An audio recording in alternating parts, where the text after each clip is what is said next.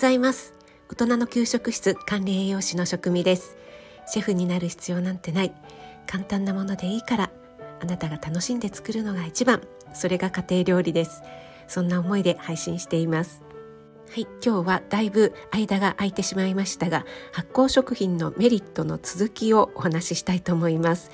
1回目が、えー、発酵食品のメリットとして栄養価が格段にアップするよというお話をしました。そしてメリットに2回目として有益な微生物の数がすごいよというお話をしました。今日は3回目ですね。保存性が格段にアップするよというお話です。身近な発酵食品を思い浮かべてみても例えば調味料醤油とか味噌とかね結構長持ちしますよね。そして例えば乳製品ですね。ヨーグルトとかチーズ。これは牛乳の状態だと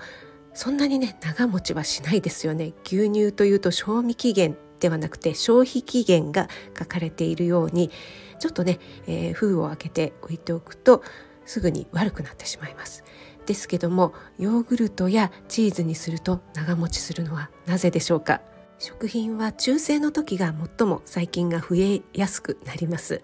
えー、中性酸性アルカリ性というふうにありますよね。でこの中性ではなくて酸性だったりアルカリ性だと繁殖が少なくなるんですよね。え例えば牛乳を乳酸菌で発酵させてヨーグルトに変えるそうすると牛乳に乳酸が作られて酸性になるために空気中の雑菌など一般細菌が働きにくくなる環境になるんですよね。ヨーグルトの場合は牛乳よりはね長持ちしますけどもそこまで長期間、ね、長持ちするというようなものではありませんがチーズはいかがでしょうかね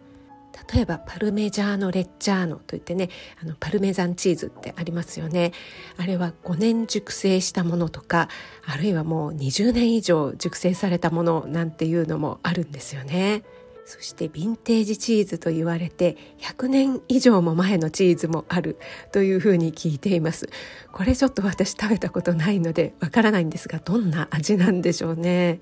発酵食品この微生物の働きによって栄養価もアップして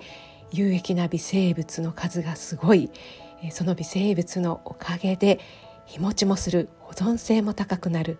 メリットがすごいですよね。はいいかがでしたでしょうか、